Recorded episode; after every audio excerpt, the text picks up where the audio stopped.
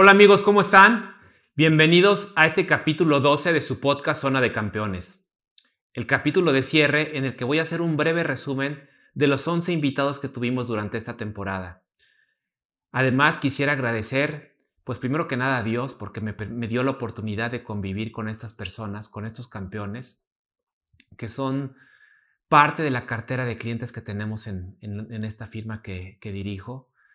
Y bueno, agradecer a, mi familia que siempre está ahí echándome porras, a la gente de mi equipo, toda la gente de producción que nos ayuda a llegar a ustedes. Obviamente a todos estos campeones que aceptaron venir aquí o al lugar en donde hubiéramos grabado o hubiésemos grabado, porque la mayoría de la gente piensa que un deportista profesional pues solamente va a entrenar y después se desocupa. La verdad es que no es así. La mayoría de estas personas tienen que tener otras actividades, tener prácticas en la tarde, tener otras sesiones. Se están preparando, algunos de ellos están tomando sus cursos de entrenador y están todo el tiempo capacitándose.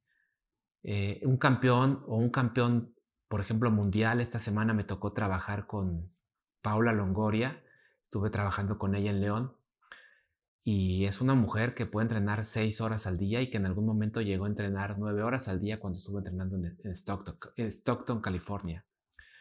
Entonces, traerlos al programa, a este podcast, con esa intención de brindar lo mejor para ustedes, la verdad es que fue una gran actitud de ellos, fue un gran esfuerzo. Imagínense la gente de televisión, ¿no? Ana Katy, Tania Rincón, que tienen programas desde muy temprano hasta muy tarde eh, esta semana también, a principios de semana, estuve en Atlanta, estuve conviviendo con Anacati y me explicaba todo lo que tiene que hacer y que organizar en su casa para ahora toda, toda la gira que se viene del Mundial, viajar con la selección, estar en, sus en cada uno de sus programas de televisión durante el día, aparte obviamente ser mamá, ser esposa. Entonces, les agradezco mucho que hayan estado aquí. Tania ni se diga, ¿no? Se para a las 5 de la mañana, se va a entrenar, como nos dijo en el podcast, obviamente siempre ayudada y apoyada y haciendo un gran equipo con Dani y su esposo, quien también le agradezco que nos las hubiera prestado un ratito a ella y a sus niños.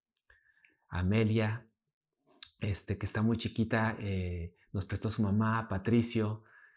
Todos, todos, todos hicieron un gran esfuerzo de dejar un ratito a su familia, de esforzarse además de sus entrenamientos y venir para compartir con todos ustedes. Pero sobre todo, quiero darles las gracias a ustedes que nos han regalado un poquito de su atención y estoy seguro que esta será bien recompensada con todos los consejos que han dado aquí estos campeones y nos han revelado un poco de lo que ha sido su fórmula del éxito. Para aquellos que no han asistido a alguna de mis conferencias en donde hablo sobre patrimonio integral, eh, les voy a describir un poco estos elementos o de esta teoría que he desarrollado sobre el patrimonio integral y que es un poco de lo que quise compartir o que estas personas compartieran, porque es lo que trabajamos al día a día cuando yo trabajo con ellos. Y los elementos principalmente son la fe, la salud, el tiempo, que hemos dicho que es un activo muy preciado, la sabiduría, ¿sí? ¿Qué es lo que sabes? ¿De qué manera te preparas? Y las relaciones, las relaciones personales. Si ustedes vieron en el podcast, prácticamente todos coincidieron en que algo fundamental en su éxito fue la familia. Entonces, tener buenas relaciones con la familia, con tus amigos, con tu círculo más cercano, con tus compañeros de equipo, con tus compañeros de la empresa donde trabajas, en general, tener una buena relación, obviamente tu relación de pareja, es algo indispensable. ¿sí? Tener una buena marca personal, ¿cómo te ve la gente? ¿no? Eh, cuando yo me independicé, dejé de ser empleado para, para compañías internacionales, muchos de mis, de mis clientes fueron, el, por ejemplo, la gente con la que había trabajado conmigo, el, mis compañeros de equipo, ¿no? Del fútbol americano, del atletismo, con los que competí en, Olimpiadas nacionales. Entonces, toda esa gente que te va conociendo y que, y que a lo largo de tu vida te, te identifica de una manera, como un líder, como alguien responsable, como alguien disciplinado, esa va siendo tu marca personal. Esos son los elementos principales del patrimonio integral. Por último, sería el capital económico, ¿no? Que al final también es importante con qué capital cuentas para poder desarrollar otros proyectos. Pero ¿por qué lo dejo al final? Porque ha habido gente que ha perdido todo, ¿sí? Que ha quebrado en lo profesional, en lo personal, pero cuando tienes estos buenos elementos, los primeros elementos que les describía, ¿sí? Como la fe, la salud, el tiempo, el conocimiento o la sabiduría, tener una buena marca personal, la gente vuelve a desarrollar eso y más. Entonces, esto es lo que trabajo en general con mis clientes y eso es lo que quería que vinieran a compartir con ustedes en el podcast.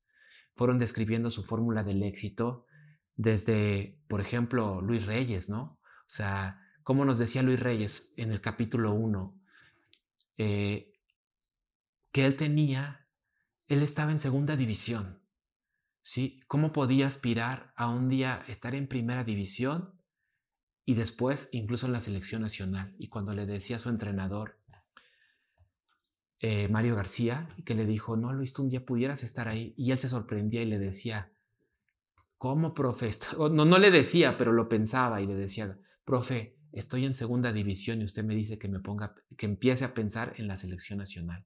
Además, él ya tenía 26 años. O sea, ya tenía pocas esperanzas o para la gente de arriba, de los clubes que seleccionan a la gente, prácticamente ya había pasado su proceso. Pero ¿qué dice Luis? ¿Recuerdas? Dice que los sueños, por muy lejos que se vean, se pueden cumplir. Obviamente él se dio cuenta que esto no tampoco es fácil, se requiere de mucho trabajo, disciplina y esfuerzo. Así que me parece genial esa lección que nos da Luis que me dio mucho gusto compartir esta semana con él en Atlanta, volver a verlo vestir la camiseta de la selección nacional y pues que sigan los éxitos para él. Después, en el capítulo 2, estuvo Chepe Guerrero y Chepe nos habla cómo tienes que rodearte de la gente correcta en, en, tu vida y en tu carrera en general y nos describe cómo ya había pasado más de la mitad de su carrera como, como jugador profesional y realmente no había consolidado un patrimonio que le diera libertad financiera. Sin embargo, em, em, em, empezó a trabajar con nosotros, empezó a rodearse de otro tipo de personas y cómo hoy puede gozar de esa libertad financiera para él y su familia, hoy puede seguir disfrutando de esta pasión que es el fútbol, se, está se capacitó como entrenador, hoy es el auxiliar en un equipo de la Liga de Expansión y obviamente estoy seguro que Chepe pronto estará en un equipo de primera división viviendo su pasión. Entonces, así fuimos pasando cada uno de los capítulos, llegamos con Charlene, eh, una niña que debutó muy joven en la selección mayor, la mujer más joven en debutar en la selección mayor, en la selección femenil de México una mujer que ganó el Pichichi en España cuando jugó en España, cosa que en la rama varonil pues igualó a este gran ídolo que fue Hugo Sánchez.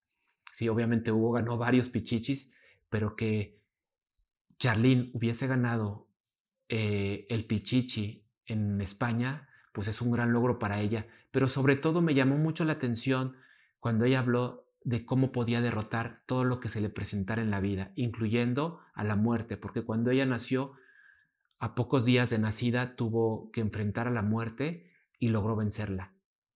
Y eso le enseñó que no iba a tener obstáculo en la vida que no pudiera, que no pudiera vencer o derrotar. Así fuimos pasando cada uno de los capítulos. Llegamos con Diego Laines, donde nos vuelve a, ejemplificar cómo la familia es un pilar vital para que, para que las personas, o en este caso los jóvenes, puedan lograr sus sueños. Cómo su familia tuvo que darle el apoyo y confiar en él para que hoy él esté jugando en Europa y seguramente tenga una gran participación con la selección nacional en el próximo Mundial de Qatar. Así que le decíamos todo el éxito a Diego. Es un tipo, como lo dije en el, en el podcast, es una persona fuera de serie, no solo por el tema del fútbol, no solamente porque debutó muy joven. A los 16, 17 años él ya estaba jugando en primera división. No solo eso, eh, la verdad es que es un chavo muy inteligente eh, en todos aspectos, tiene una gran inteligencia emocional, que no se dobla, que no le importa el tamaño del rival, pero lo enfrenta. Y que además sabe llevar esta buena relación, tiene muy buenos amigos, tiene una gran familia y en, en general su vida sabe llevarla de una manera muy madura a pesar de su corta edad. Después vino al podcast alguien que ya no es jugador, que fue un jugador, que fue un arquero, Israel Villaseñor. Y Israel nos contó cómo, aunque pareciera que en el fútbol compites con, con muchas personas y que es muy difícil llegar a triunfar, cómo a base de trabajo puedes subsanar alguna carencia que tengas de talento. Pero a lo mejor ahí me acordaba mucho de Maxwell, ¿no? Que después de estas 10.000 horas puedes llegar a desarrollar tal talento en volverte uno de los mejores. Y eso es lo que hace Israel en cada etapa de su vida. Cuando fue jugador, él mismo lo expresa y dice, tuve que capacitarme tal vez más que los demás, entrenar más que los demás para lograr y tener un espacio en esos equipos de primera división. Después, ¿qué hizo? Se preparó y se dio cuenta que cuando terminas de jugar, aunque es muy difícil llegar a ser jugador, el círculo con el que compites se reduce. Dice, en el caso de él como arquero, probablemente e incluso el tema de estatura, el tema de la complexión, el tema físico, pero después en el campo del fútbol, ¿cuánta gente realmente está jugando en una liga profesional de fútbol? Y él decía, cuando yo termine de jugar tengo que estar muy bien preparado porque entonces voy a competir con mucha gente. ¿Sí? Para empezar ya son dos géneros con los que compites, no solo con uno. Y ya compites con un rango de edad para trabajar, por ejemplo, de los 18 a los 65 años por lo menos. Eso se vuelve un rango mucho muy, amplio. Y decía él, a ver, ellos, mientras yo estuve jugando, ellos estuvieron estudiando y tomando experiencia. Entonces yo sabía que tenía que ganar, pues ganarle tiempo a, todo esto que yo le había dedicado al fútbol y empezó a prepararse para que aún con contrato le, le ofrecieran trabajo como directivo. Y hoy me parece una persona muy exitosa. Estoy seguro que va a ser, o si no lo es ya, el, mejor director deportivo de una institución, porque de una institución como, como lo es el grupo en el que trabaja, porque pues no, no, no, digo que lo hayan logrado por él, pero formó parte de este grupo que después de 70 años no eran campeones, en el caso de Atlas, lograron un bicampeonato, que ahora se están yendo incluso a otras fronteras comprando un equipo en el viejo continente y que Israel sigue trabajando junto con sus jefes y junto con sus subordinados para lograr no solamente que el grupo se destaque, sino que el nombre de México suene y suene incluso en otras fronteras. Entonces me parece que fue un gran invitado que nos enseñó muchas cosas y, pudo mostrarles también lo que ha sido su fórmula del éxito. Después vino Eric Gutiérrez, Guti, como le decimos de cariño, que ha logrado ganarse un lugar en Holanda, en el PSV, y que no fue nada fácil. Para los que conocen su historia, llegó, obviamente tenía ahí a, Irving Lozano, que también le mandamos un saludo, también otro gran cliente y amigo que está triunfando ahora en Italia, pero cuando Guti llega a Holanda estaba Irving y eso le ayuda, al principio tiene un gran comienzo, un gran debut, pero Después, ¿qué pasa, no? Guti empieza a caer en, pues, en una avalancha hacia abajo, ¿no? Y como él nos dice, nos dice en el podcast, oye, pues de repente ya pensaba que la banca tenía mi nombre ahí grabado y le costó trabajo recobrar su titularidad, pero sobre todo recobrar esa confianza, porque por más que él trabajaba y se esforzaba, parecía que los resultados no se le daban. Pero a base de este trabajo, esta disciplina, esta fe y este apoyo familiar que volvemos a tocar, Logró resurgir y hoy Guti se ha convertido en un referente del PCB. Me tocó convivir con él este año y la verdad es que Guti está convertido en un monstruo y como él lo dice en el podcast, si hoy viene alguien y le dice, oye, no lo vas a lograr, le dice, olvídalo, yo sé que lo voy a lograr. Entonces, gracias a Guti también por todos esos consejos que dio. Después vino a quien me parece una persona muy inteligente, y que nos aportó muchísimo una persona que es capaz de sacar lo mejor de las personas con las que se rodea. Muy disciplinado, con un carácter fuerte, pero que esto ha ayudado a muchas personas a lograr triunfar. Eh, nada menos que José Guadalupe Cruz, el profe Cruz, o como yo le digo, Pepe Cruz. Pepe estuvo con nosotros y nos, y nos vino a enseñar cómo un niño de Michoacán, de un pueblo de Michoacán, a, base de preparación y de esfuerzo, pudo lograr ser el titular indiscutible, primero como jugador y ser campeón con el Atlante. Y después de tiempo, siendo entrenador, también llevar al equipo de sus amores, en este caso el Atlante, a ser campeón y además llevarlo a un mundial de clubes. Competir con, un, con el Barcelona, probablemente el Barcelona más fuerte de todos los tiempos, que ganó todas las copas en, en esa temporada. Y Pepe nos enseñó eso, nos enseñó cómo un niño de Michoacán puede lograr todos sus sueños a base de trabajo, porque por ahí él menciona que también tuvo un poquito de suerte, que él acompañó a un amigo a unos entrenamientos y le dijeron, oye, ¿por qué no te quedas tú a entrenar?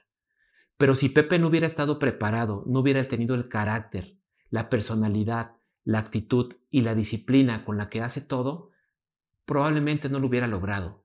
Así que esa combinación de la oportunidad y la preparación, o lo que muchos llaman, llaman suerte. Después vino Tania Rincón, una mujer increíble también, que es eh, es un referente para todas las mujeres en México porque les demuestra cómo una mujer puede triunfar.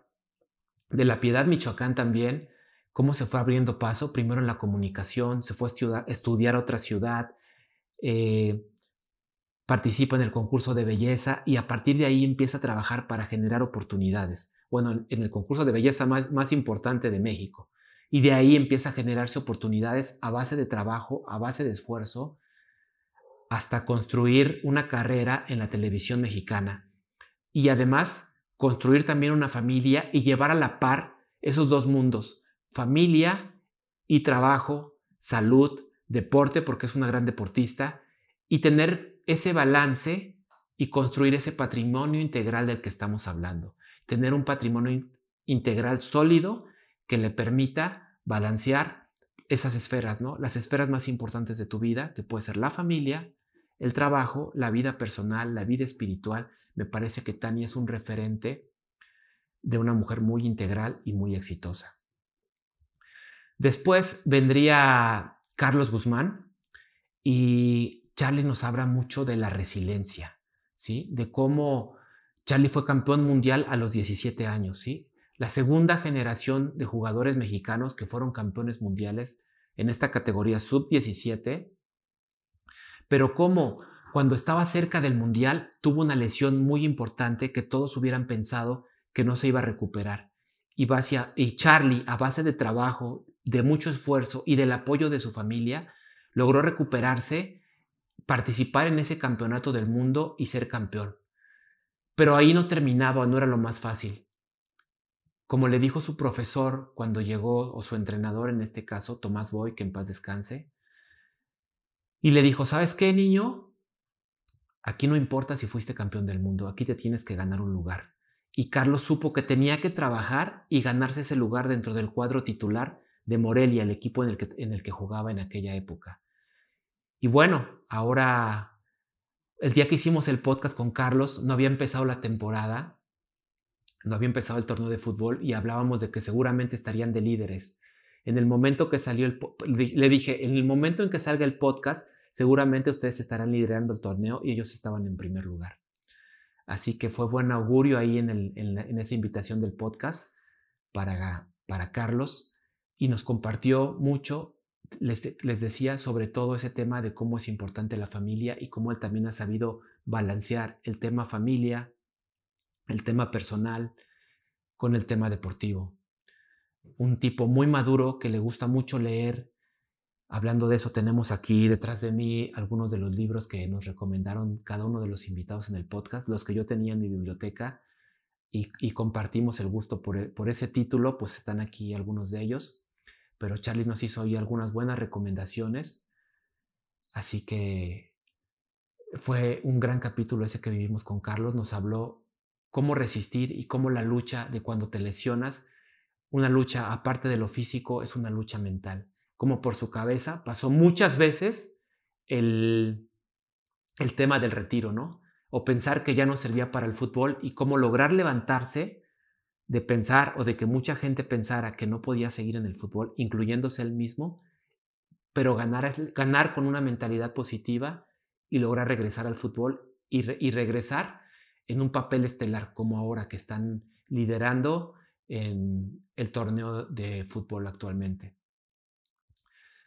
Después de Carlos, vino Jorge Hernández, una persona que aprecio mucho, de una gran sencillez, de un gran liderazgo cuando está dentro del campo, que como lo expresé, siempre ha estado muy cerca de mí en, momentos personales, todos, la verdad es que todos, que, todos estos invitados se han convertido en mis amigos y todos han estado también muy cerca de mí, porque todos tenemos buenos momentos, pero también momentos malos, en los que si no estuvieran cerca la familia y los amigos, sería más difícil salir de ellos. Y todas estas personas, todos estos invitados, también han estado conmigo compartiendo cuando ha llegado a haber algún momento difícil en mi vida. Entonces, pues Jorge platicó con nosotros, se abrió, o sea, él es un tipo que es muy sencillo, se abre, abrió de sus, habló de sus temas personales, como un niño de San Luis, como su mamá le decía, ¿sabes qué? Tienes un año para demostrar que eres bueno para el fútbol, ¿no? Y si no, te regresas a la escuela. Y él tuvo que buscar las oportunidades, tocar puertas y, y de esta manera estar incluso convocado en aquel grupo que en algún momento ganara la medalla de oro en los Juegos Olímpicos del 2012. Al final no, no, no participó dentro de, este, de este grupo final, pero estuvo en todo el proceso de este, de este equipo. Después ha sido campeón del fútbol, ha sido, fue capitán de Pachuca hasta que tuvo que delegar esta estafeta muy sabiamente a los jóvenes que venían detrás de él y que debían tomar ese liderazgo. Gran persona Jorge, la verdad es que le agradecemos también mucho la visita que tuvo por el podcast, al igual que a él y, que a todos los invitados, un gran, un gran agradecimiento a su familia. Y para cerrar la temporada tuvimos con nosotros a Ciña, o a Tony, como yo le digo, eh, Tony es una gran persona, director deportivo del Club Toluca, que al igual que Carlos están haciendo un gran papel en este torneo. Eh, Tony es una persona muy recta, una de las personas más rectas que conozco, con una gran ética, un gran profesionalismo, mucha disciplina y esa sencillez de que, como lo dice en el podcast, él se sabe el nombre de pila de toda la gente que trabaja en el club. Y me parece que un líder debe ser eso Debe ser alguien que inspire, alguien que demuestre y que predique con el ejemplo. Y me parece que Tony, dentro de su fórmula del éxito, además que las coincidencias con los demás, como el tema de la familia, que también para él es muy importante su familia, es un pilar, es un líder que demuestra a su gente con eso, con el ejemplo. Así que este ha sido el podcast.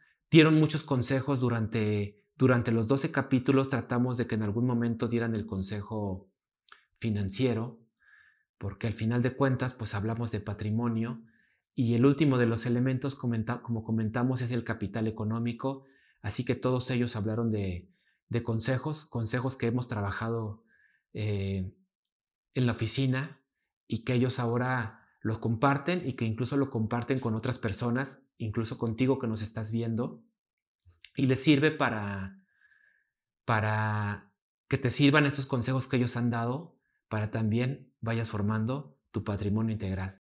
Así que te sugiero que te prepares para esta época de retos, pero también de oportunidades. La frase que a mí me gusta mucho es una frase de Walt Disney que decía que si lo puedes soñar, lo puedes lograr.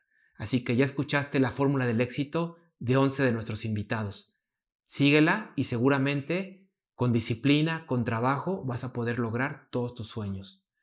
Y libros, la verdad es que coincido con muchos de los que nuestros invitados han recomendado, pero a mí me gustaría recordar que cuando yo iba por ahí como en secundaria y empecé con, a soñar muy grande y a pensar en temas de patrimonio y de libertad financiera, y que yo viniendo de una clase media baja podría un día tener todo lo que quisiera y no solo para mí, sino para ayudar y para brindar a otras personas otras oportunidades. Leí libros de, una, de un autor que en aquella época me, me compartía mi papá o alguno de mis tíos y me acuerdo mucho de, de un libro que se llamaba Ser excelente y otro libro que se llamaba El poder del carisma, que llegaron a mis manos cuando yo tendría 11, 12 años. Sabes de quién estamos hablando, de ese señor en paz descanse, Miguel Ángel Cornejo, eh, me motivó a que podíamos ser excelentes, que como mexicanos podíamos ser excelentes, que podíamos lograr muchas cosas y de la importancia también de hacer bien las cosas. Y esa mentalidad de ser excelente me ha ayudado en lo personal, en lo profesional, en lo familiar, en mis relaciones. Y eso es lo que te sugiero, que te esfuerces por ser excelente. Más tarde llegaron a mí libros, cuando iba terminando la carrera, libros de Anthony Robbins como Poder sin Límites o Despertando al Gigante Interior. Y de ahí ya vino una lluvia de autores a partir de estos, pero que quería compartirte estos que para mí fueron como la apertura, ¿no? Temas de eh, algunos libros de John Maxwell. Y de ahí, pues ya la verdad es que me, he vuelto un, un lector insaciable, me gusta leer mucho, me gusta leer de diversos temas y te recomiendo que si no tienes ese hábito, empieces a leer. Estamos en un país en el que se lee poco y deberíamos subir ese, ese promedio. Deja mucho el tema de las redes sociales, porque eso te quita mucho tiempo. Si bien hay cosas de provecho en las redes y también es una herramienta de trabajo y de estudio, pero la verdad es que la gente pierde mucho tiempo en redes sociales, en series, que muchas veces no te aportan nada. Ese es otro consejo que me gustaría que tomaras. Y bueno, así que como la frase que te dije es que si lo puedes soñar, lo puedes lograr. Eh, me despido desde aquí, un rinconcito de mi casa, la casa de ustedes, un lugar que ocupo para, para leer, para meditar, para inspirarme y para tratar de aportarles mejores cosas. Espero vernos pronto. Me gustaría hacer una segunda temporada. La verdad es que no sé cuándo porque es un año mundialista y voy a seguir al tri por esa aventura.